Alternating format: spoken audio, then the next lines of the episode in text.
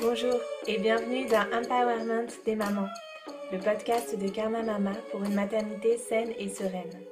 Je suis Christelle Carder, accompagnante périnatale en cours de formation et autrice du blog Karma Mama. Dans ce podcast, des femmes inspirantes échangent sur leur chemin de maternité et sur leur travail autour des thématiques du maternage proximal, du bien-être et de l'accompagnement des futures et des jeunes mamans. On y partage nos ressources pour plus de sororité et plus d'empowerment entre les mamans.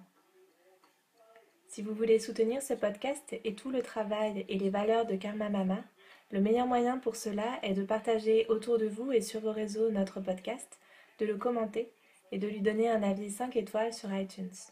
J'ai hâte de lire vos commentaires. Je vous souhaite maintenant une belle écoute. Pour ce deuxième épisode, j'ai rencontré Cécile Doherty Pigara du Palais Savant. Ensemble, nous avons parlé des lignées familiales, du désir de maternité, du sommeil de nos bébés et de beaucoup d'autres choses encore. À la base, cet échange devait simplement me servir à la rédaction d'un article pour le blog, mais en le réécoutant, j'ai trouvé les propos de Cécile si riches, si importants, que j'ai eu envie de partager également notre échange. Comme ce n'était pas prévu, l'enregistrement n'est pas de très bonne qualité, surtout au début, même si ça s'arrange un peu rapidement. J'espère que cette imperfection technique, liée aux moyens très simples et basiques avec lesquels je travaille pour l'instant, ne vous gâchera pas trop le plaisir d'entendre Cécile, car ce qu'elle a à dire est d'une très belle qualité pour le coup. Je vous laisse découvrir notre échange et je vous dis à très vite sur les réseaux sociaux. Il va avoir, euh, ouais, je pense, assez de batterie. Ouais, je l'avais bien rechargé. Ok, je vais le mettre près du, du micro. Bon, en tout cas, je suis trop contente. En plus, alors je te fais juste la petite page, euh, la, petite, euh, la petite parenthèse fan. Ma cousine est trop fan de toi. Elle m'a même filé ton DVD. Et du coup, elle était là, genre, oh non, tu vas faire une interview avec Cécile. Oh là là. Et moi, je me disais, bon, c'était rigolo quoi. C'est trop bien. Ouais, tu veux de ma part. D'accord. En plus, comme aucun de mes autres dans mon entourage ne connaît trop le yoga ou des trucs comme ça, j'étais genre, ben en fait, euh, moi j'ai envie de me rouler par terre aussi, mais, personne ne partage ma joie, quoi. Bon, bref. Moi je partage ta joie. Ah, c'est cool, je suis contente alors. En plus, dans ma tête, t'es un peu ma, ma référence euh, maternité, euh, surtout en termes de présence française. Ah oui. Parce que, à part toi, ben, je je vois personne, j'ai peut-être des gens que je lis euh, dans d'autres pays euh, anglophones. Mais... C'est vrai que les pays anglo-saxons, ils sont beaucoup plus euh, dans cette espèce de, ouais, de mouvance autour de reprendre le pouvoir un peu féminin et avec la maternité. Mais il y en a quand même quelques-unes. Il y a... Mais peut-être qu'elles sont pas très actives effectivement sur les réseaux sociaux aussi. Ils ont peut-être pas une grande visibilité. Mais il y a notamment Camille Laperle avec qui j'avais fait une petite, euh, une petite vidéo là, qui est chouette, qui est vraiment chouette. Euh, du coup, bah, c'est nouveau hein, pour moi ce type d'exercice, on va dire. Est-ce que tu veux me parler de ton rapport à la maternité avant euh, l'aventure de la grossesse, vraiment quand, quand tu n'étais pas encore maman en fait, justement? Ça paraît loin, hein c'est dur de se remettre dedans. Complètement. Euh, je crois que pendant une longue période de ma vie, c'était un passage obligé. Je pense que c'est quand j'étais euh, enfant, adolescente, euh, où forcément on est l'enfant de quelqu'un.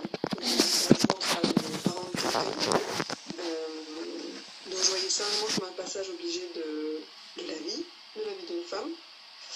Et euh, ce qui est intéressant, je trouve, c'est la période euh, justement avant que j'ai Léon où j'ai commencé à m'intéresser au féminisme et à lire d'autres femmes qui avaient choisi de ne pas avoir des enfants, parler du fait de parler de la maternité. Et je me souviens qu'une écrivaine que j'aime beaucoup avait dit euh, que dans une vie, une femme devait devait savoir si elle, était, si elle était faite ou si elle avait choisi d'être mère ou d'être une super tante. Mm. Euh, et, j'avais adoré en fait euh, cette, euh, le fait qu'on est vraiment peut-être la première génération de femmes qui peut se poser la question de est-ce que, est-ce que je veux être maman et pas c'est un passage obligé comme moi je l'ai pensé toute mon enfance et comme je pense la plupart des femmes avant nous ont abordé la maternité, c'est qu'on ne leur a même pas posé la question, elles n'ont même pas senti que c'était un choix en fait. Mhm. C'était, voilà, ça faisait partie de la vie, c'est une obligation. Donc justement avant d'avoir Léon, moi j'étais dans une phase où, où je m'autorisais à, à mettre ça sur la balance de peut-être oui, peut-être non. Et j'étais contente de ça, de, de, de, sentir que j'avais cette, euh, ce pouvoir dans ma vie de, de, questionner ça et de questionner aussi euh, euh, la pression qu'on met parfois aux femmes, surtout à partir d'un certain âge, pour pouvoir avoir des enfants, des choses que j'entends beaucoup dans ma famille. De, grande sœur, par exemple, qui n'a pas d'enfant, et mes parents qui sont toujours en train de me poser cette question. Donc, j'étais vraiment reconnaissante de vivre dans une période où, euh, en tant que femme, je, pouvais questionner ça. Mm. Et euh, donc j'ai passé par une phase où, où, je me laissais le choix et je, voyais tous les, tous les, mm, toutes les, tous les désavantages d'être, d'être parent, le manque de liberté, en tout cas le, ce qui semble être le manque de liberté. Je voyais beaucoup de mamans euh, une poussette dans la rue qui avait l'air fatiguée. Et je me souviens que je me disais, oulala, j'ai pas envie de ça. Euh, donc il y a une période de ça et, euh, et un jour, pas vraiment un jour, mais il y a vraiment un, un moment où physiquement j'ai commencé à sentir une envie de, de, de, créer un bébé. Ah il, y a, un meilleur terme pour ça. c'est vraiment comme parce que je fais beaucoup de yoga, je pense que je suis assez connectée à peut-être certaines parties de mon corps, certaines sensations, et je sentais vraiment dans le bas-ventre, euh, au niveau de la matrice, euh, l'envie de, porter quelque chose, de porter un bébé. Et, euh, c'était physique, c'était pas rationnel, j'avais encore toutes ces idées de pourquoi c'était pas une bonne idée, pourquoi c'était pas le bon moment, toutes les bonnes choses que je pourrais faire si j'avais pas des enfants dans ma vie. Mais j'ai senti ce, truc physique, j'en ai parlé avec, avec mon, mon, compagnon. Et six mois après, quatre mois après, j'étais enceinte. Waouh Ah ouais, c'est trop fort Ouais. Et c'était, c'est vraiment passé par le corps d'abord et, euh, et après, tu as eu quand même euh, quelque chose de plus rationnel qui est venu euh, valider quelque part le, ton ressenti dans ton corps ou, le, rationnel, le rationnel, au contraire, était toujours... je pense que quand on en parlait avec mon compagnon, on pouvait vite prendre peur, on pouvait vite se dire, oh là là, il y a telle et telle raison qui font que c'est pas le moment. Euh, financièrement, on devrait être plus, euh, plus installé, on devrait peut-être avoir une maison, on devrait avoir toute cette liste de choses euh, qu'on s'imagine qu'on doit faire avant d'avoir un bébé. Hmm. Donc à chaque fois qu'on partait dans cette conversation-là, je lui disais si on part trop dans cette conversation-là, on le fera pas, ou on le fera jamais, ou on le fera vraiment dans très très longtemps. Mais la seule chose que je sais, c'est que physiquement, mon corps, il, dit oui. C'est un grand, grand oui. Je lui parlais beaucoup de, la sensation d'avoir un, comme un bouton euh, de. Quand tu allumes la lumière dans une pièce, je sentais vraiment que le bouton était passé de off à on, mais clac Enfin, c'était. Euh, voilà, c'était clair que d'un coup, j'étais j'étais sur ça. Et je pense qu'il y a un truc en plus, puisque tu me demandais euh, s'il y avait une école physique. Il y avait aussi le fait qu'autour de moi, je commençais à avoir de plus en plus de femmes devenir maman de, des copines ou, des gens qui m'inspiraient, ou des, écrivaines, ou des, gens que je regardais sur Internet. Et c'est vrai que ça joue. Euh, à un moment donné, quand, quand tu es entouré, ou tu commences à voir des, des exemples de femmes qui, qui, sont maman et qui ont l'air euh, épanouies, ou qui ont l'air de, d'arriver à travailler en même temps être maman, ça, ça te... Parce que tu le vois dans ta tête, parce que tu le vois dans, dans quelque chose, ben, ça te dit, ah, c'est accessible, c'est c'est possible, je me vois bien aussi là-dedans et je pense que ça va participer également euh, à, pousser cette envie. Hmm. Et au niveau de ce que tu racontes là sur euh, justement ces moments interrupteurs, est-ce que tu... Donc ouais, j'entends qu'il y a les... En fait, euh, quelque part, je sais pas si ça te fait ça, mais moi j'ai l'impression qu'il y a cette période-là où justement on, a l'impression que les parents c'est les autres en fait, c'était nos propres parents, c'est les grands en fait un peu. Et puis il y a un moment où finalement en fait euh, ça peut aussi devenir nous parce que finalement on se rend compte que d'autres gens qui n'ont pas coché toutes les cases qu'on imagine qu'il faut cocher y arrivent finalement, donc pourquoi pas nous? Mais ce que tu dis de ton corps, est-ce que tu as... Hum, est-ce qu'il y a quelque chose, tu penses, qui, dans le corps, vraiment, à, je sais pas, à déclencher ça? C'est assez fou ce que tu dis de, l'avoir ressenti d'abord vraiment, je sais pas, j'imagine au niveau de l'utérus ou de cette zone-là, comme tu dis, de la matrice. Est-ce que tu, tu mets le doigt sur ce qui a pu déclencher ça ou, ou ça reste un peu magique et tu sais pas trop Je trouve ça vachement intéressant en fait. Je sais pas. Tu sais pas. Ouais. J'avais cette sensation qu'une énergie, que quelque chose voulait venir se lever dans mon bas ventre. Il y, a quelque chose qui était peut-être connecté aussi, mais qui a eu lieu euh, trois semaines après que je sois tombée enceinte. Je ne savais pas encore que j'étais enceinte. Et, euh, et j'avais fait une, une, retraite de yoga et pendant une des pratiques, j'avais euh, pris conscience d'un gros, gros truc pour, pour, moi et pour ma famille, un truc que je, que je pense me pesait depuis longtemps, que j'avais pas vraiment réussi à mettre un, doigt dessus. Et, et j'ai senti que en fait, j'avais euh, j'avais pris conscience que j'avais un héritage familial qui avait tendance à aller vers l'isolement, parce qu'on est dans une famille de, de voyageurs, d'expatriés, on déménageait beaucoup, euh, donc on a, on a souvent été dans des nouveaux pays avec des nouvelles cultures et des nouvelles langues, moi, mes parents, mes arrière-grands-parents, vraiment ça remonte loin. Mm-hmm. Et du coup, ben, souvent quand tu es, quand es différent, quand tu es nouveau, bah, tu passes beaucoup de temps seul en fait. C'est difficile de s'adapter, de, de se faire des amis, etc. Et, euh, et cet, temps d'isolement que j'avais subi était, euh, était devenu difficile et du coup je l'avais transformé dans ma tête, j'avais créé cette identité en disant que j'étais une personne introvertie. Donc c'était ma façon en fait de ne pas subir le fait d'être seule, mais d'être active dans le fait d'être seule et de dire que c'était moi qui, qui avait besoin de passer du temps seule, etc. etc. Et j'avais donc pris conscience de cette... Ah, ça coupe. Ah, J'entends plus du tout en fait. En fait, ça me faisait de la peine. Ouais, il y a eu un petit, un, ah. petit, un petit passage que j'ai loupé de ce que tu as dit. Cette... Ah, ouais. Tu m'entends toi? Ouais, ouais, je t'entends. Ouais. Bah, ça a l'air de s'être remis. Euh, bon. Je t'entends pas trop, moi. Là, je parle plus. ah, c'est pour ça. ok. Moi, j'ai loupé un petit passage. Je crois, je crois avoir compris que cette, euh, cette identité du coup de, de solitaire, en fait, d'introverti, que tu dis, tu as pris conscience que ça te faisait souffrir, c'est ça que tu disais? Ben, J'ai pris conscience que, euh, que, que, que l'isolement que j'avais subi, le fait de m'être retrouvée seule dans plein de situations où ça m'avait fait de la peine, Mm.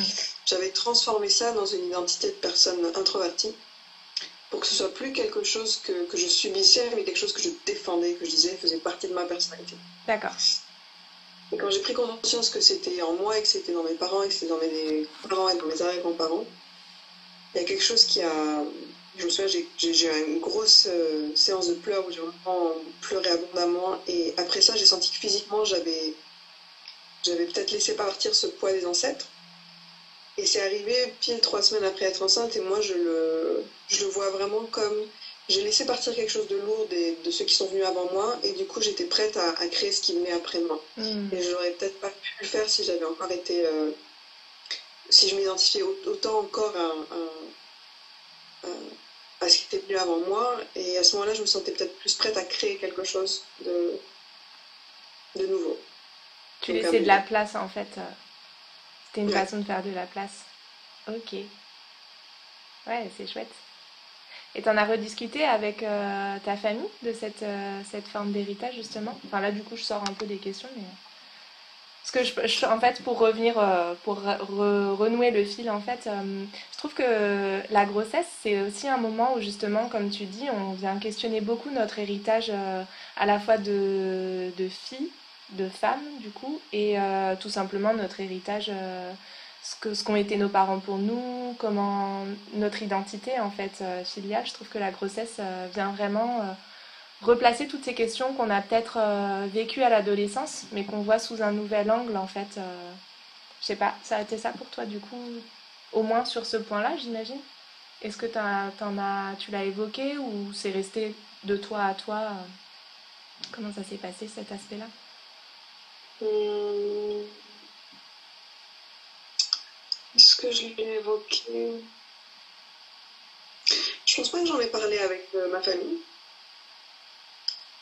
Parce que c'est marrant comment tu peux vivre la même, la même histoire avec ta soeur ou ton frère ou tes parents et parce qu'on a des sensibilités différentes, tout le monde ne, ne, vit pas la même chose même si on, est au même endroit. Mm. Donc je pense que ma soeur qui a vécu la même chose, peut-être que c'est pas ça qu'elle a retenu de notre enfance, c'est peut-être pas ça qui l'a marqué. Euh, j'en ai un peu discuté avec eux dans le sens où après ça, je me suis intéressée à la, la généalogie de la famille. Donc j'ai fait un arbre, j'ai discuté avec mon père, avec ah ma mère. Est-ce que tu te souviens du grand-père, de la grand-mère? Du coup ils ont fait des recherches. Euh, et c'est vrai que ça, ça a commencé quand j'étais enceinte. Ça ne m'avait jamais intéressé avant de savoir quel était le, prénom de ma grand-mère ou quelle, quelle euh, mon arrière-grand-parent a fait pour aller tel pays à tel pays. Et ça a commencé avec la grossesse et, surtout, je trouve, une fois quand ton enfant, euh, c'est ah oui, c'est le monde qui se retourne comme une crêpe en fait. C'est toi qui, qui peut-être a toujours euh, reproché un truc à tes parents, puis tu, deviens, tu deviens parent et tu te rends compte, mais qu'est-ce que c'est dur Et qu'est-ce que chaque jour tu vas te coucher en te disant, ok, alors il y a tous ces trucs où il faut que je fasse mieux, euh, et pourtant tu donnes tout ce que tu as dans ton cœur. Donc je trouve que ça c'était toutes les, c'est comme si tu avais vu un aspect du, de, l'image toute ta vie et d'un coup tu deviens parent et tu, vois, tu vois l'autre aspect. Mm. ouais. Ça c'était plutôt après la naissance du coup ou déjà pendant la grossesse? Ouais. Pendant la grossesse ça avait commencé mais là je suis en plein dedans. Euh. Je trouve que j'ai plus de mal à, me, raconter des conneries à moi-même.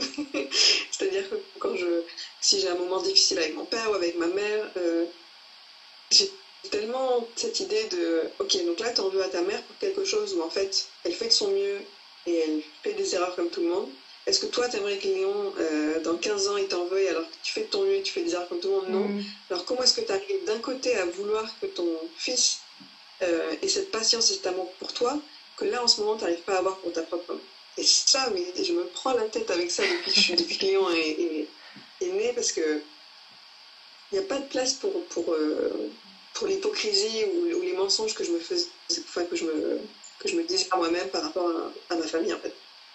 Maintenant tout est plus nuancé et tout est plus complexe et euh, ouais.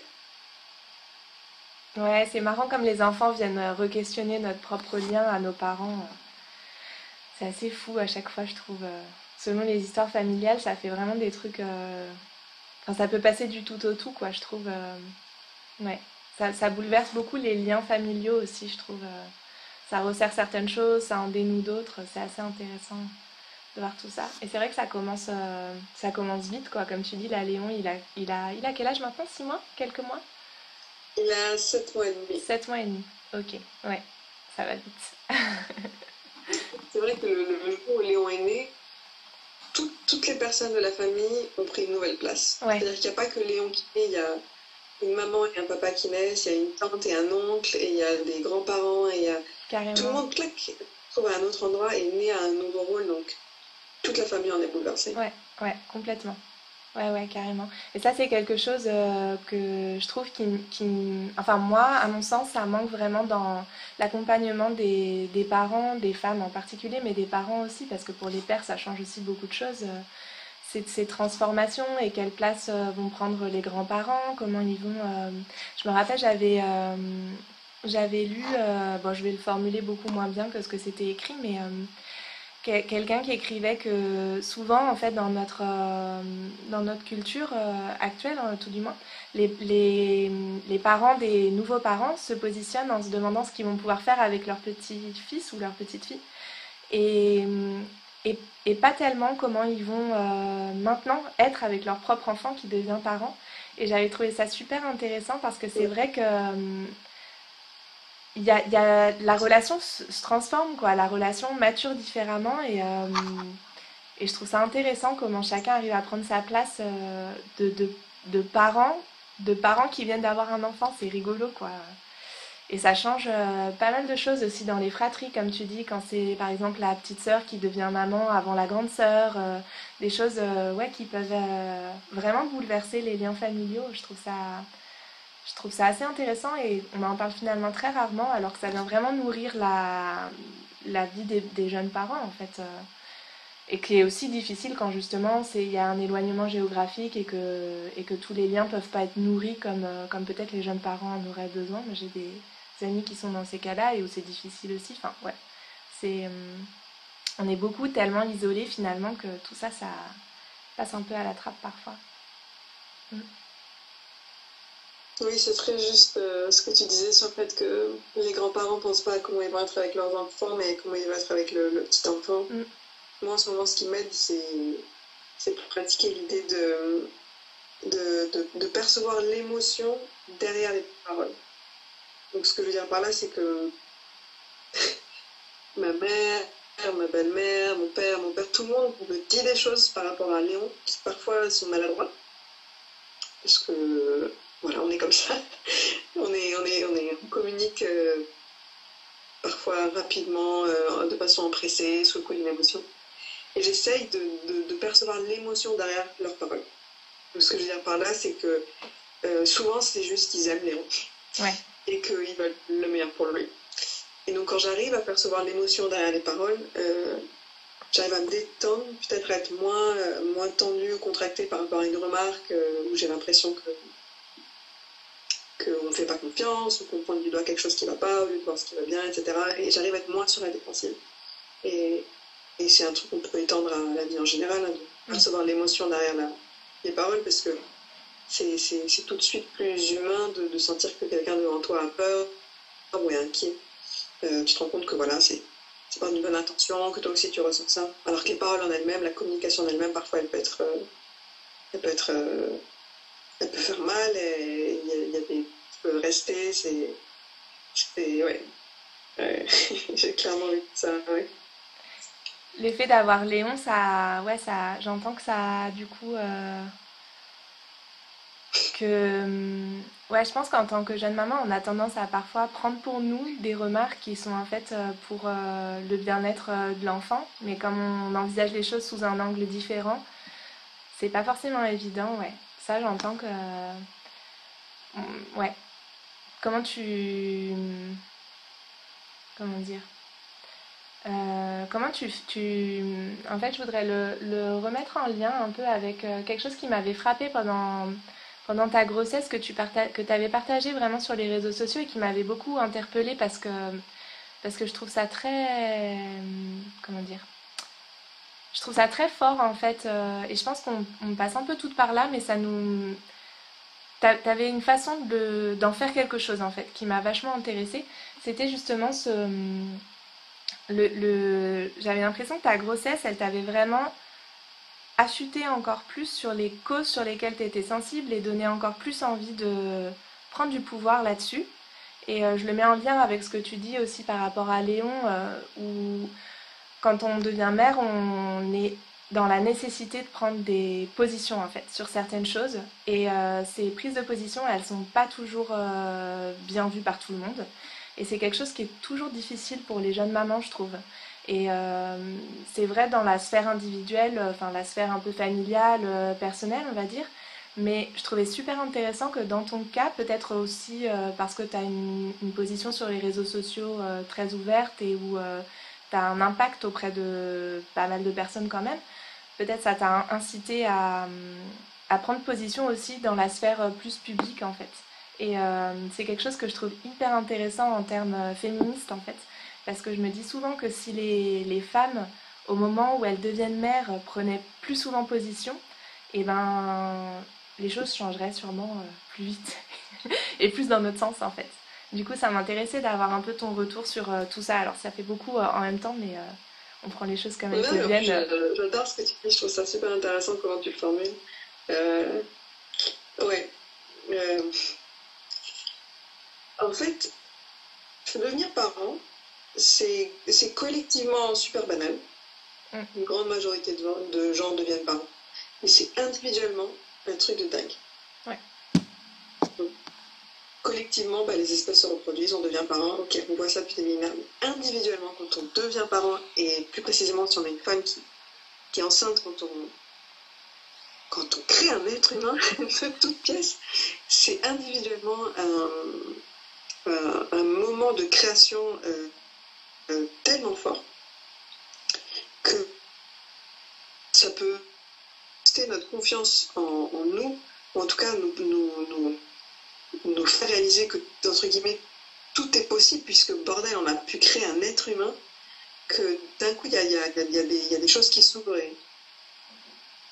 Et, c'est vrai que quand on est enceinte, il y a des moments où vraiment, tu t'arrêtes à réfléchir à, ce qui est en train de passer dans ton corps, euh, c'est trop grand pour que ton esprit, euh, ton esprit saisisse euh, l'énormité de, la magie et, des forces qui sont en train de se mettre en œuvre pour créer un être humain. Je me souviens quand on avait regardé, je crois, la, deuxième ou la troisième école.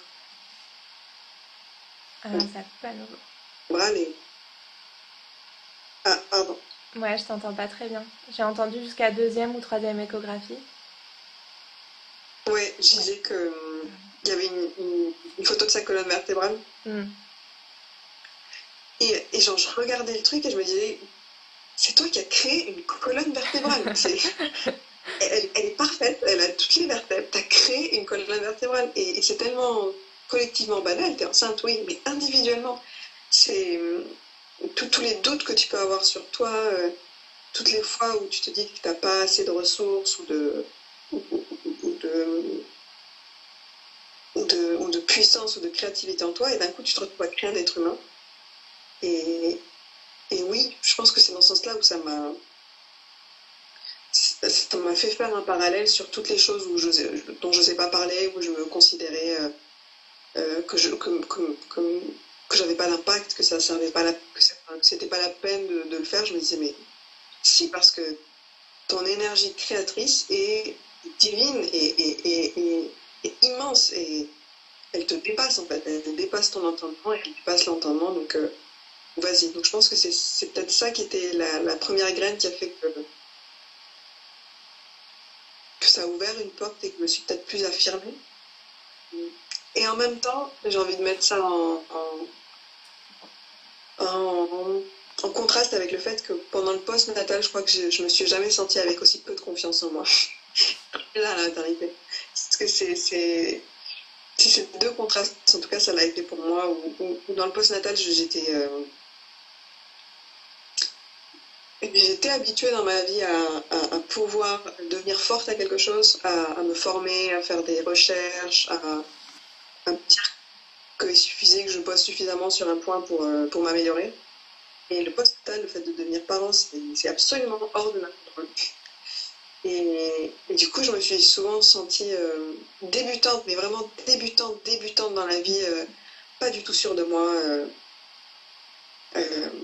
Et en plus, régulièrement. c'est vraiment quotidiennement tu, tu, voilà, tu fais ton mieux, mais. mais... Ouais, c'est bizarre. Je ne dirais pas, euh, être parent, c'est un truc que je gère.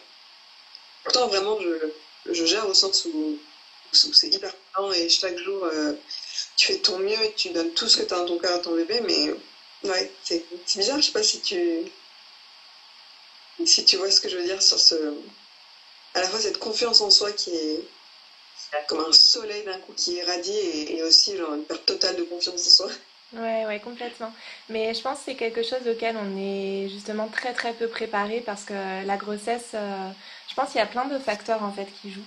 Il y a la grossesse euh, où on est finalement même si on n'en a pas forcément conscience, je pense que euh, d'une femme à l'autre, cette conscience-là, elle change, mais on est quand même très entouré, très cocooné. Euh, il y a une espèce de... Socialement, il y a quelque chose qui se passe autour des femmes enceintes. Euh, et puis en fait, quand arrive le bébé, il y a... On n'a plus du tout de feuille de route en fait. Alors que pendant la grossesse, mine de rien, même si ça reste très centré sur le corps, sur le médical, sur le contrôle, pas forcément euh, ce que je valorise pas forcément outre mesure, mais il y a quand même une espèce de feuille de route. Et puis, euh, et puis quand on devient parent, bah, les seules feuilles de route qu'on a, elles collent pas nécessairement à notre réalité et elles sont plus euh, des sources de stress que des. Bon, ça dépend forcément des parents, mais j'ai l'impression, en plus, je trouve que on est dans une on est dans une euh, époque un peu difficile, je trouve, pour les jeunes mères, même si c'est sans doute euh, le cas pour toutes les époques, mais euh, je trouve ça très dur en fait pour les femmes. je me rends compte de plus en plus que pour les femmes qui sont instruites, qui, ont, qui ont grandi avec l'idée qu'elles étaient l'égale des hommes, ou du moins qu'elles tendaient à l'être et que, voilà qu'elles pourraient mener une carrière, qu'elles pourraient, elles ont les, les, outils nécessaires pour, comme tu dis, pour apprendre, pour progresser, pour se former. Et soudainement, elles sont ramenées à, leur corps de manière tellement... Euh, enfin, je sais pas. Je trouve la grossesse, c'est... Euh, on est dans notre corps de création. Et le postpartum, on est dans notre corps euh, de perte, en fait, de quelque chose.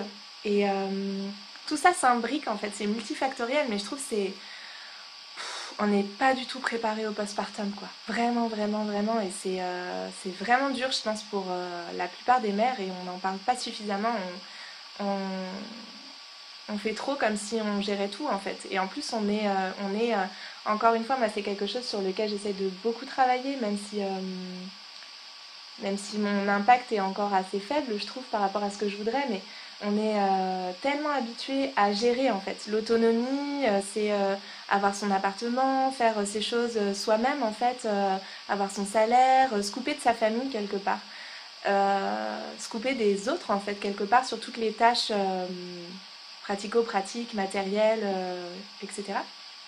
Et quand arrive un petit enfant, oh là là, franchement ça vient vraiment questionner notre autonomie, la façon de gérer les choses. Je trouve c'est on, redevient nous-mêmes sur certains aspects des petits enfants. On a juste envie. J'aimais beaucoup ce que disait justement euh, Camille Lapère qui travaille beaucoup sur le postpartum. On a juste envie que quelqu'un nous nourrisse et s'occupe de nous, mais on n'a pas en capacité de le dire en fait. On n'est pas en capacité de l'avouer. Je sais pas si tu vois ce que je veux dire. Oui, et et c'est vrai que ces mêmes femmes qui m'ont inspiré à, tomber enceinte, ces femmes que je lisais, ces femmes que je voyais sur Internet, quand, quand Léon est arrivé et que j'étais dans le jeu, dans le plein de, du postpartum, j'étais vraiment en colère contre elle. Mm. Parce que euh, ces mêmes femmes qui m'avaient inspirée, maintenant que j'avais un bébé de 3 mois et que dans la journée, le seul moment que j'avais pour moi, c'était ma douche de 10 minutes et, tout le reste, je, je, je, je galérais, je n'avais pas à, suivre mes amitiés, je n'avais pas à faire mon travail, je n'avais pas à faire tout ce que je faisais avant. Et je voyais ces femmes euh, qui euh, avaient un bébé de 3 mois dans les mains, dans les bras et en même temps euh, étaient en train de travailler devant leur PC et, aller à des, sorties et tout ça. Et, j'ai senti une, telle sensation d'échec. Telle mm. sensation d'échec. ok, tout le monde a 24 heures. Les bébés sont plus ou moins difficiles, mais c'est quand même, ça doit être une réalité semblable et elles peuvent faire tout ça. Et moi, je, ne peux que prendre ma douche aujourd'hui. Qu'est-ce qui va pas avec moi? C'était une telle sensation d'échec. Et je pense que c'est aussi pour ça que je me suis éloignée d'Internet pendant, pendant le postpartum, parce que parce que je, pense que ça me faisait trop de la peine d'avoir de, cette comparaison vis-à-vis d'autres femmes, en fait. Et les rares fois où, je suis revenue et j'ai partagé quelque chose, c'était important pour moi de partager ce qui était difficile. Mm. Parce que euh,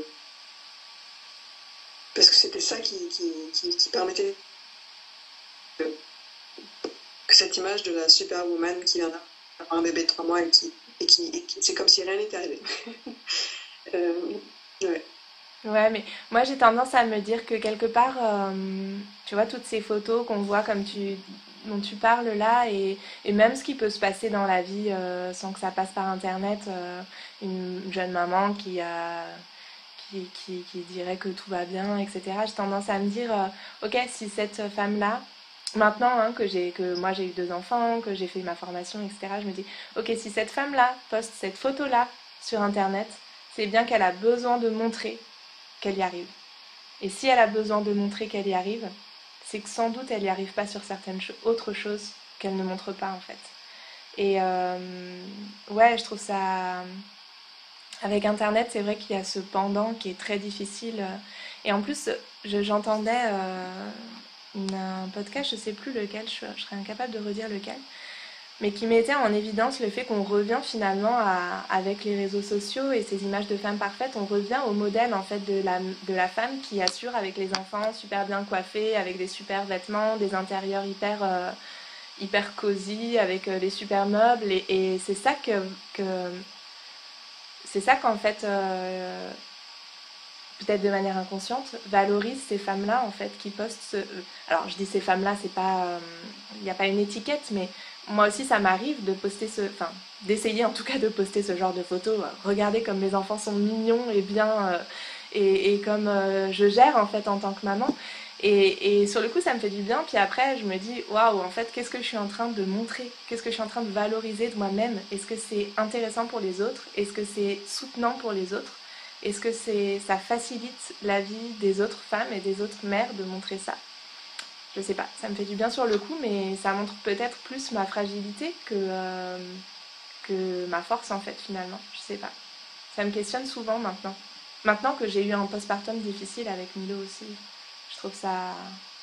Ouais, je me demande ce que ça, ce que ça cherche à montrer en fait. Et j'ai trouvé toujours super intéressant tes partages. Et quand il m'arrivait de lire les commentaires, je sentais énormément de euh, le bien que ça faisait en fait aux autres femmes de voir que bah, toi non plus tu n'y arrives pas toujours et qu'il y a des choses difficiles et que c'est compliqué euh, certains aspects de la maternité. Ouais. Est-ce que tu aurais un conseil à donner? Si tu tentais qu'on puisse donner des conseils aux gens? On peut tellement pas donner de conseils aux gens.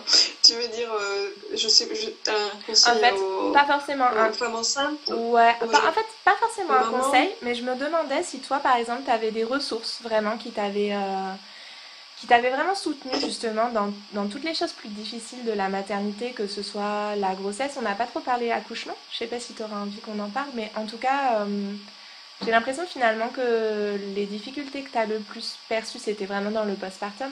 Et je me demandais quelles avaient été tes ressources pour, euh, bah, pour tenir le coup, en fait, parce que c'est vraiment pas facile tous les jours. Donc, euh, est-ce que toi, tu as des trucs qui t'ont vraiment euh, aidé et qui pourraient peut-être être, saisis par d'autres mamans?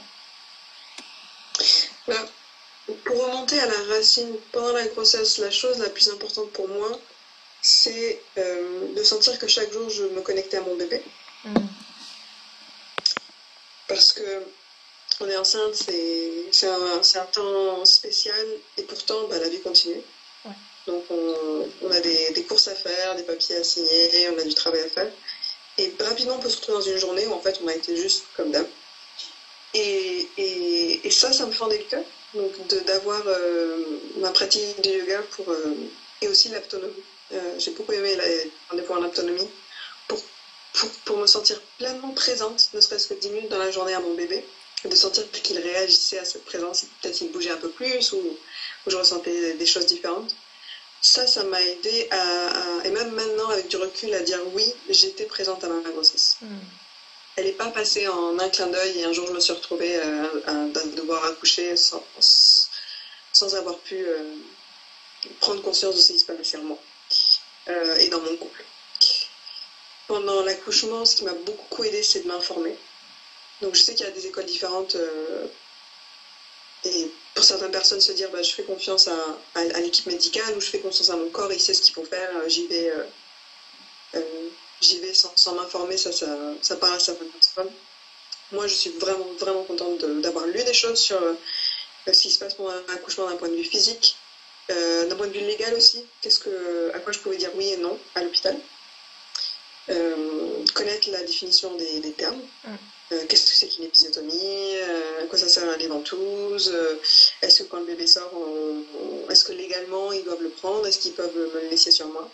Parce que je suis arrivée du coup le jour de mon accouchement en me sentant vraiment bien dans mes bottes. et il y a plusieurs fois où j'ai dit non, je veux pas ça, oui, je veux ça, faites ceci, faites cela. Et je sentais bien que l'équipe médicale était un peu surprise.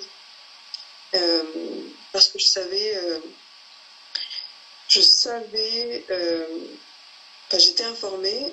Et surtout, le plus important pour moi, c'était de comprendre que c'était un moment où il fallait que je reste dans mon corps. Parce que si je remontais dans ma tête, si je remontais dans ma tête, c'est ces vagues de contractions et de, sensations vraiment très très fortes allaient très vite me dépasser. Mm. Et pour rester dans le corps, pour moi, c'était essentiel d'avoir les yeux fermés, pour être dans le noir. C'était essentiel de ne pas parler, Donc, bah, de dire très rapidement si vous avez des questions, vous les posez à mon compagnon, pas à moi. Lui, il sait exactement qu'est-ce qu'on veut faire, quel est notre projet de naissance. Je veux pas qu'on parle. En tout cas, pas pendant les contractions, parce que parfois on parle pendant les contractions. donc oui, j'avais mes techniques de, respiration, je savais plein de choses que je pouvais faire. Et ça m'a aidé à pas être dépassée par l'intensité de l'expérience. Et ensuite, dans le post-natal, ce qui m'a aidé beaucoup, c'est de faire attention à ce que je mangeais. D'avoir préparé peut-être en avance des, On avait préparé des bouillons euh, euh, particulièrement nourrissants qui étaient au congélo. Et on a vraiment focalisé, pas tellement sur euh, avoir le linge toujours propre et la maison toujours nickel et voir des gens. On a focalisé sur bien manger. Mm. Et, j'ai trouvé ça super important d'avoir des repas nourrissants et, qui suivaient justement, tu m'avais demandé les principes ayurvédiques, vraiment des, repas qui étaient chauds, qui étaient cuits, donc faciles à digérer, qui étaient onctueux, euh, qui étaient diversifiés en tant que végétarienne, vraiment des choses aussi, plein de légumes, plein de bonnes choses, euh, des smoothies, euh, plein, de, plein de nutriments, savoir que j'avais à côté de ma table d'allaitement, que j'avais des figues séchées, que j'avais de la purée d'amande, que j'avais des, des boosts d'énergie en fait. Ouais. Comment t'as juste... Ouais, je, je, fais juste une petite parenthèse parce que je trouve ça hyper intéressant et hyper important ce que tu dis. Et je me demandais comment tu t'étais organisée pour avoir sur euh, un suffisamment long terme pour toi cette alimentation très nourrissante justement. Parce que tu parles de congélo, donc ça j'entends que tu l'as fait avant la naissance. Est-ce que ça suffit Comment ça s'est organisé après? Est-ce que c'était vraiment toi qui cuisinais? Est-ce que quelqu'un cuisinait pour toi? Comment ça... J'aime bien entrer dans ce détail pratico-pratique vraiment parce que je pense que que c'est vraiment important de bien se nourrir justement. Et, euh, et je sais que si on n'est pas organisé, euh, ça peut vite passer à la trappe. Donc comment tu t'es organisé toi justement? Pratico-pratiquement, j'ai lu un livre qui s'appelle j'ai fait, euh, qui était un livre sur les, 40 premiers jours après, après l'accouchement, sur l'art de nourrir la, la nouvelle maman. Mhm. Euh, avec les recettes qu'il y avait dedans, on a fait une sorte de liste de, choses euh, qu'on pouvait stocker. Et on a fait des grosses, grosses courses euh, qu'on a mis dans un placard et qu'on a considéré qu'on ne touchait pas à ça. Donc si on avait besoin de faire les courses, on ne touchait pas à ça, on refaisait, on refaisait les courses. Donc il y avait ça qui nous attendait. donc c'était surtout des, des, oléagineux, des, petits encas, des lentilles. Je crois que tu avais fait un article hein, là-dessus, il me semble. Oui, ouais. sur le Je pourrais renvoyer. ouais. Ok, super. Ouais. Donc il y avait ça. Hmm. Euh, on avait cette idée de cuisiner euh, pendant trois semaines, mais en fait j'ai accouché trois semaines en avance par rapport à la date du terme, donc on a été un peu pris de court. Ouais. Euh, mais on avait déjà quelques petites choses. Et pendant les 40 jours, en fait, j'ai jamais cuisiné. Donc c'est toujours mon compagnon qui a cuisiné. J'ai priorisé le fait de rester allongée aussi longtemps que possible, parce que j'avais vraiment quelque chose aussi qui, qui m'a tellement surprise c'est la, faiblesse que je sentais après l'accouchement. Mm. Je regardais autour de moi et j'appelais ma mère et je lui disais, mais toi aussi, genre, t'avais la tête qui tournait pendant deux semaines après l'accouchement, dès que tu te mettais debout, plus de 10 minutes, et j'étais surprise par les saignements pendant, pendant un bon mois. J'étais vraiment, vraiment surprise par ma, faiblesse. Donc, à cuisiner, euh, je, si elle n'avait pas été là, j'aurais été chercher dans mes ressources qui avaient déjà été clairement exploitées par la grossesse et l'accouchement, mais heureusement que j'ai pas eu à aller là-dedans. Euh, donc oui, on... très pratiquement, c'est lui qui cuisinait. Euh, euh, et, voilà, comme je disais, notre, notre focalisation n'était pas sur accueillir des gens pour leur présenter les On n'a vu personne pendant un mois. Alors je sais que ça peut paraître très rigide pour certaines personnes, mais ça n'est pas pour moi et je suis peut-être un peu sauvage dans ce sens-là où, je, sens pas la, je, ne ressens pas la pression sociale de présenter mon bébé à des gens. Et je peux très facilement dire non, je suis pas prête. Donc on s'est pas concentré sur ça, on s'est pas trop concentré sur euh, que la maison soit nickel ou tout ça, on s'est concentré sur l'alimentation. Donc s'il y avait un moment de libre, euh, bah, Johan allait faire les courses et cuisiner. C'était ça notre priorité en fait. Lui, il travaillait ou il était aussi avec, euh, vous étiez tous les trois un, moment Alors, il y avait un j'ai pas quitté. Après, il, a, il bosse depuis la maison. D'accord. Donc j'ai bien conscience qu'il y a une injustice incroyable à, à donner moins de congés paternité que maternité, parce que ça donne l'impression, ça envoie le message que c'est pas l'enfant des deux parents, mais que c'est plus l'enfant de la mère que du père. C'est très très bizarre.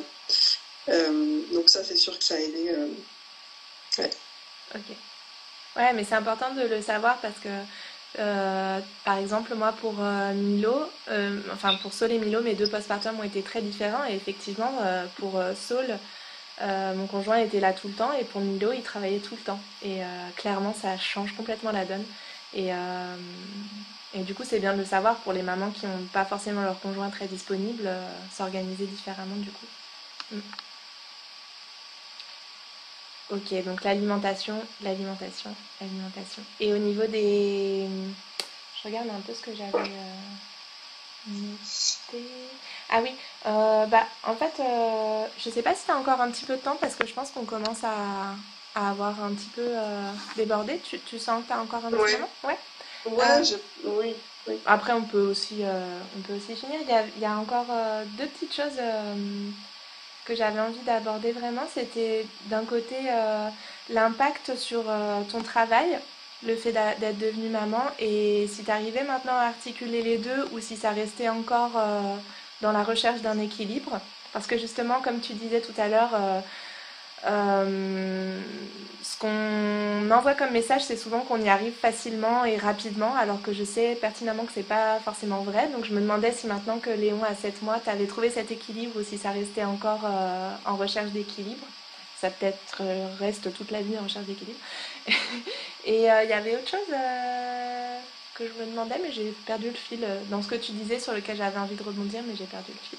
Ça me reviendra peut-être. Ça, reviendra bah, je vais te, te, dire sur le, sur le côté personnel, professionnel. Euh,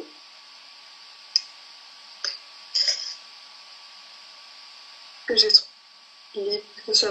trouvé un truc qui était fort, c'est que quand j'ai commencé à reprendre euh, mes méditations ou mes relaxations euh, pendant les premiers mois où je ne pouvais pas faire du yoga physique, quand j'ai commencé à reprendre le yoga physique, mon monde tout entier s'est ouvert à toutes ces personnes qui venaient à mes cours et qui me disaient être vraiment fatiguées, et qui me disaient vraiment peu de temps pour elles, parce qu'elles avaient des enfants, parce qu'elles avaient un travail. Et, moi, à l'époque, j'étais, jeune, j'avais pas d'enfants, j'avais du temps, et j'avais pas euh, à saisir à quel point ces pratiques sont incroyablement bénéfiques. J'avais pas apprécier autant que je peux apprécier maintenant à quel point euh, dans une journée, 10 minutes, 20 minutes, euh, tu ralentis, tu reviens à toi et tu as ton espace à toi, ton temps à toi, à quel point c'est et euh, ça a de la valeur. Donc, étonnamment, le fait que je j'ai des cours pendant un an, mais que là maintenant que je vais reprendre les cours, je les reprends avec un tel amour et une telle belle confiance dans la valeur que ça a, ce que je propose, qui est, qui, qui est, encore plus forte qu'avant. Parce que j'ai ouvert une porte vers un monde de, grande fatigue et, et, et, et, de très peu de temps pour soi. Et, aussi, une sorte, je me sens reliée à une humanité. Euh, je pense qu'il peut-être d'autres moments sans ça, le moment où on devient maman, on regarde les autres moments dans la rue et il y a une telle sororité, il y a une telle euh, mm. connexion qui se crée où même si c'est un sourire qu'on leur fait où on dit rien du tout, c'est genre. Mm. Mm. Je sais ce que tu vis. je sais ce, par quoi tu passes. Il y a, il y a un... Ah oui, il y a un lien qui est magnifique. Et ah, ça, me met les larmes aux yeux. ouais, ouais, c'est puissant, hein, je trouve ça très puissant. Mm. C'est instantanément des sœurs, c'est instantanément des amis en fait. Et ça, j'avais pas ça avant. Donc ça, ça, je pense que ça, professionnellement, bah, bah c'est sûr, j'ai arrêté de donner des cours pendant une année. Et et je me suis vraiment sentie à un moment donné euh, euh, hors du monde. Mm. Dans ma maison, à prendre soin de mon bébé, absolument pas participer au monde qui continue à tourner, à avancer. les, gens continuent à vivre et moi j'étais, j'étais complètement en recul. Mais euh, avec, avec de la lenteur et de la patience, je pense que j'arrive à un moment où, où, ouais, j'ai, encore plus, j'ai encore plus confiance dans, dans, ce que je vais proposer parce que mon métier, c'est lié à ça aussi, c'est lié à prendre soin de l'autre et à l'aider à se reconnecter à soi. Ouais. Euh, mais même, je pense qu'en général, euh, mon compagnon qui ne bosse absolument pas dans ça, euh, ouais, il, valorise différemment son temps et il valorise différemment les gens avec qui il travaille. Et, il a une connexion assez différente avec, bah, avec les parents. Ouais, super. Ok. Et euh, ça me fait bizarre parce que ça coupe parfois, alors je sais pas trop si tu me. Non, c'est bon, ok. ouais, donc ça finalement ça a renforcé ton ta, ton envie justement de prendre encore plus soin des autres et de et, ça t'a, si je résume, ça t'a renforcé dans ta, ta, sensation que ce que tu apportes a de la valeur puisque tu ressens que justement les gens peuvent être en manque de connexion puisque toi tu l'as vécu en étant, c'est ça en fait, en étant dans ton postpartum. ouais. Et ouais. Et en fait, du coup, j'ai retrouvé ce que je voulais te demander, mais qui, du coup, recentre un peu sur autre chose. C'était par rapport aux nuits avec euh, Léon et à comment ça s'organisait justement la fatigue, les nuits, qui est-ce que. Euh, comment vous avez partagé ça éventuellement avec ton conjoint, comment. Euh, dans ces nuits, en fait, les nuits des, jeunes mamans m'intéressent parce que moi j'ai eu des nuits très difficiles avec Milo et un peu difficiles avec Saul. Et euh, combien de fois je me suis retrouvée dans la nuit à me sentir tellement seule, parfois, le plus souvent, et parfois une petite étincelle à me dire, mais je suis convaincue que sur cette planète, à ce moment même, il y a des milliers de femmes qui se sentent seules comme moi dans leur cuisine à bercer leur bébé en essayant de pas réveiller le plus grand ou pas réveiller leur conjoint ou tu vois ce que je veux dire? Et ça me fait rebondir avec la sororité et, euh, et à la fois cette fatigue intense et, euh, et cette connexion. Ah ouais, c'est ça qui est fou, en fait, je trouve, dans la maternité, c'est que tu as, enfin, une des choses folles, parce qu'il y en a beaucoup, tu as cette espèce de solitude et de connexion en même temps, tout le temps. et je trouve que ça s'illustre bien dans les nuits, en tout cas pour moi, parce que c'est des moments difficiles et dans lesquels on se sent souvent euh, vraiment isolé. Et euh, j'aime bien faire parler les mamans de leur nuit, du coup, aussi pour que les autres se sentent moins seuls.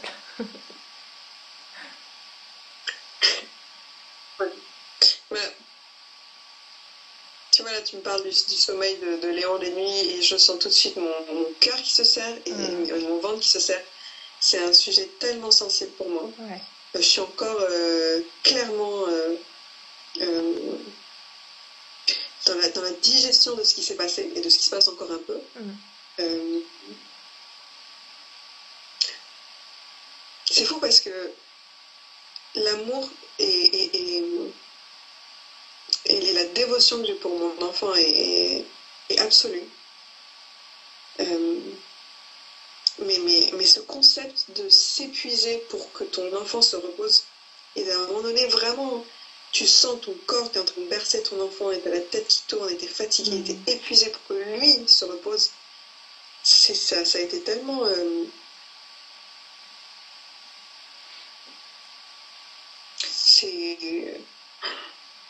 Ouais, des fois, c'est vraiment aller appuyer dans des boutons vraiment difficiles pour moi. Mm. Euh, alors, bien sûr, il y a. Première, première info, c'est quand même euh, les infos et les comparaisons que tu reçois.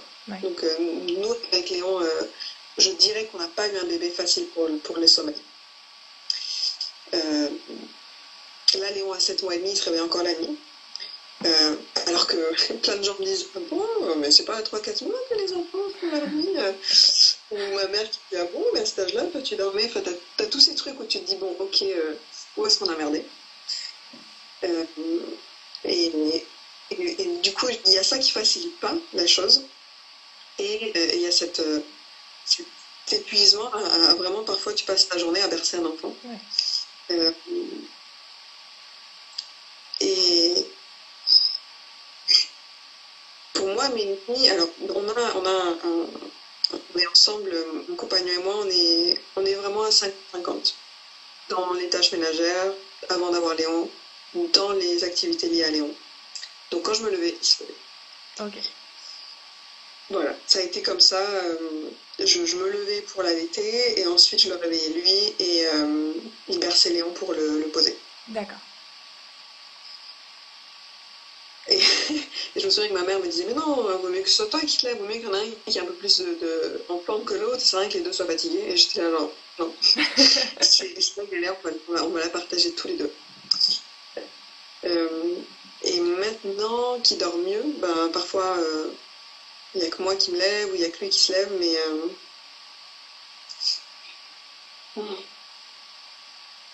parce que c'est pas que les nuits, c'est la journée aussi. Hein. Il y a toutes les siestes, il y a quand tu passes 30 minutes à l'endormir et tu te poses et il se réveille, puis des fois tu te dis ah non en fait si je passe juste 5 minutes, il y, a des innombrables tests que tu fais. Ok en fait si je fais ça et ça et ça donne ça, puis tu refais le lendemain et en fait as un résultat différent, donc tu rechanges une, autre partie de la recette. Moi aussi, énormément jugé sur, euh, sur le fait que euh, j'ai pris les choses de façon... Ah ça coupe, je t'entends pas. Là, j'ai même l'image qui a... Mince. C'est revenu, je crois. Je suis de Ouais. J'en suis restée à... Tu t'es senti jugée ou tu t'es jugée toi-même? Enfin, il y avait une histoire de jugement? Ouais. ouais. Je me suis beaucoup jugée, je me juge encore beaucoup sur le fait que je me trouve rigide. Je suis pas une maman qui, euh, qui, qui, qui, se dit bon bah tiens ce soir j'ai envie d'aller euh, euh, je sais pas faire un resto avec mon amoureux et bon bah on va essayer de le faire dormir dans la poussette. Moi j'avais vraiment cette idée de non il faut qu'il dorme dans son lit, à la maison, et il faut que ce soit vraiment euh... Super chérie. Et c'est moi qui ai éteint. Ah, je, je finis ma, mon travail et après on se voit, d'accord chérie? Voilà. C'était Saul qui revenait de sa balade.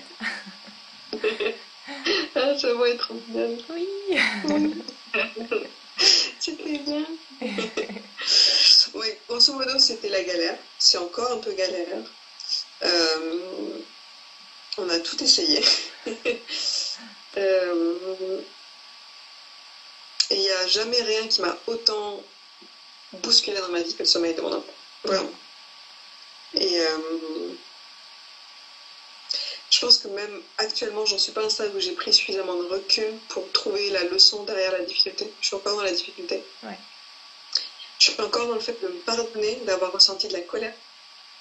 Euh, alors que c'est très difficile de parler. En fait, je pense que pour moi, la principale raison pour laquelle c'est difficile de parler de maternité sincèrement, c'est parce que c'est lié à la personne qu'on aime le plus au monde.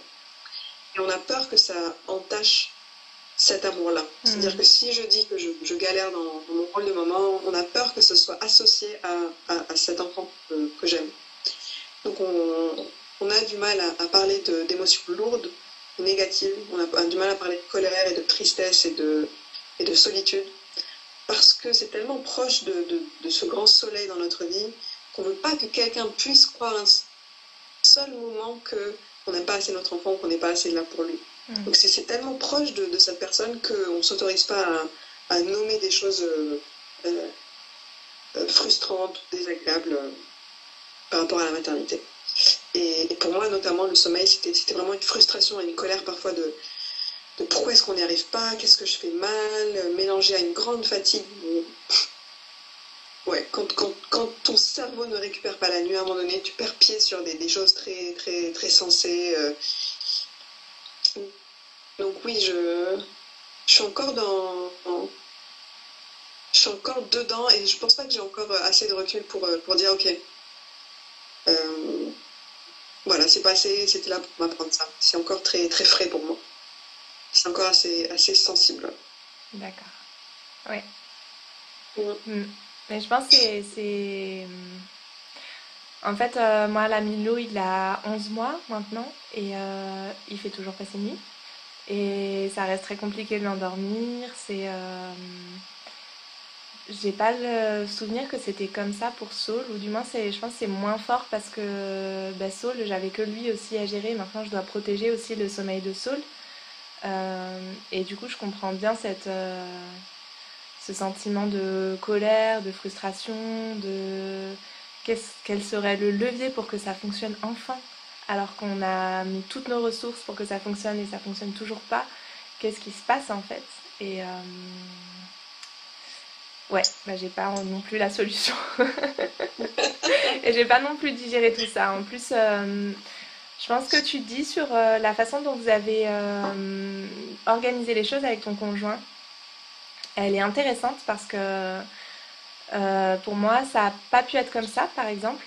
Et, et clairement, j'ai réalisé il y a, je pense, quelques semaines seulement que je m'étais sentie vraiment abandonnée et euh, que j'avais vraiment beaucoup de colère en fait par rapport à ça et que j'en voulais beaucoup à mon conjoint tout en sachant très bien que euh, qu'il pouvait pas vraiment faire autrement et que c'était enfin, que j'étais responsable autant que lui de la situation et qu'on était fautif ni l'un ni l'autre, mais que c'était juste comme ça que les choses se sont organisées, qu'on a laissé les choses s'organiser, qu'on a alors que pourtant je savais que c'était important, que j'aurais dû euh, m'assurer que quelqu'un puisse me relayer davantage, etc. etc. Mais euh, je pense que c'est beau de pouvoir le partager parce que justement, euh, tu vois, je pense 11 mois après, je me rends compte que j'ai beaucoup de colère avec ça et qu'il va falloir que je le digère, que je le nettoie quelque part et que ça vient se mettre entre mon conjoint et moi. Euh, parce qu'on n'a pas vécu les mêmes choses, parce qu'on a vécu des choses euh, très différentes dans notre postpartum. Et, euh, et ça, je l'avais jamais vu, ni lu, ni entendu nulle part. Et bien que je travaille sur la maternité depuis maintenant plusieurs années, et ça me fait bizarre de me le prendre sur moi, quoi. Et, et je trouve important pour moi maintenant de le partager. Tout ce qu'on partage avec notre conjoint, c'est des choses qui vont pas venir se mettre entre nous en fait. Et euh, c'est important, je pense. Ouais. Donc euh, c'est bien d'être resté sur ton choix, qui a, enfin sur le choix qui a été le tien en tout cas, qui a été le vôtre. Ouais. complètement. Et euh, continuer cette conversation parce que je trouve ça passionnant et la façon dont on parle aussi. J'entends Léon à côté. Ouais, moi je vais aussi aller, aller m'occuper de mes petits. Ouais, et eh ben écoute, merci beaucoup. Et euh, je sais pas si tu veux dire une dernière chose ou moi j'ai vraiment fait le tour, à part comme tu dis qu'on pourrait en parler des heures, mais.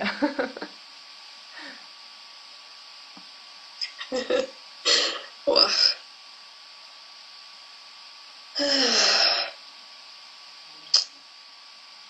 Je sais pas. En tout cas, si, si quelqu'un doit plutôt tanguer sur euh, est-ce que euh, est-ce que je gère la maternité ou pas qui tend vers que je gère pas.